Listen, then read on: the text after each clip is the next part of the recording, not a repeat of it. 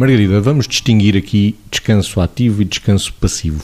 Começar pelo descanso passivo, que é provavelmente mais fácil de dizer. Ou seja, o descanso passivo é, eh, deixe-me usar a palavra, refastelar-se. Ou seja, a pessoa ficar, eh, imagine, num sofá a fazer zapping ou fazer nada, ou olhar para ontem, ou Pronto, é muito esta coisa de estou cansada. Eu diria que o descanso passivo é para quando a pessoa está cansada.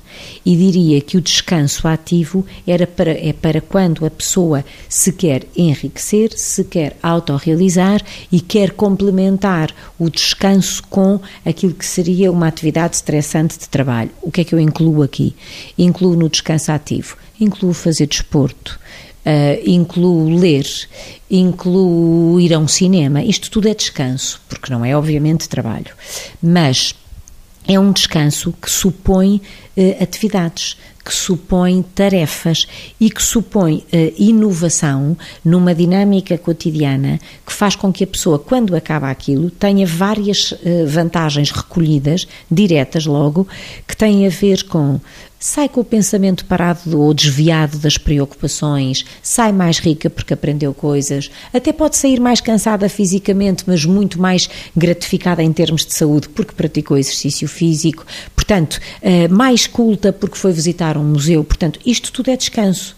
Agora, é um descanso ativo porque fez com que a pessoa não parasse e ficasse eh, mais rica, se quiser, mais preenchida, com a cabeça liberta de preocupações, mas mais preenchida de conteúdos, depois de ter passado por este, eh, por este tempo a que estamos a chamar de descanso ativo. Que parece um paradoxo num primeiro olhar. Descanso ativo, Vítor parece um paradoxo, mas às vezes os paradoxos têm uma dialética construtiva e o facto de ser um paradoxo, até por isso, pode reenviar para a percepção do conceito. Ou seja, no fundo, complementando o que a Margarida dizia, quando nós estamos a falar de descanso passivo, também temos direito a ele, não é? Que é aquela coisa mais apática ou abúlica que às vezes precisamos.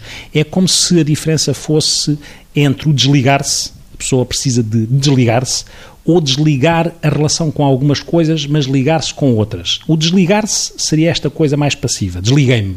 A outra coisa seria desligar algumas coisas, ou a minha relação com algumas coisas, que são as obrigações, eventualmente, e ligar a relação com outras. Porque quando eu ligo a relação com outras, no fundo eu estou a contribuir para aquilo que é recarregar as baterias, estou a contribuir para criar equilíbrio, estou a contribuir para ir ao encontro das necessidades que o ser humano tem, que são normalmente mais sistémicas, não são só de uma coisa ou de outra, são de um equilíbrio para cada ser humano em particular. O que é que o equilibra nesta relação entre aquilo que produz resultados imediatos e aquilo que recarrega baterias, porque os resultados que produz são mais culturais, são mais desportivos, são mais artísticos, mas esta alimentação que advém ou que vem desta, deste aporte cultural, desportivo, artístico, o que for desta ordem, eh, é uma alimentação que é fundamental para que as baterias voltem a estar carregadas para dar resposta àquilo que é o desempenho mais mensurável, mais quantificável.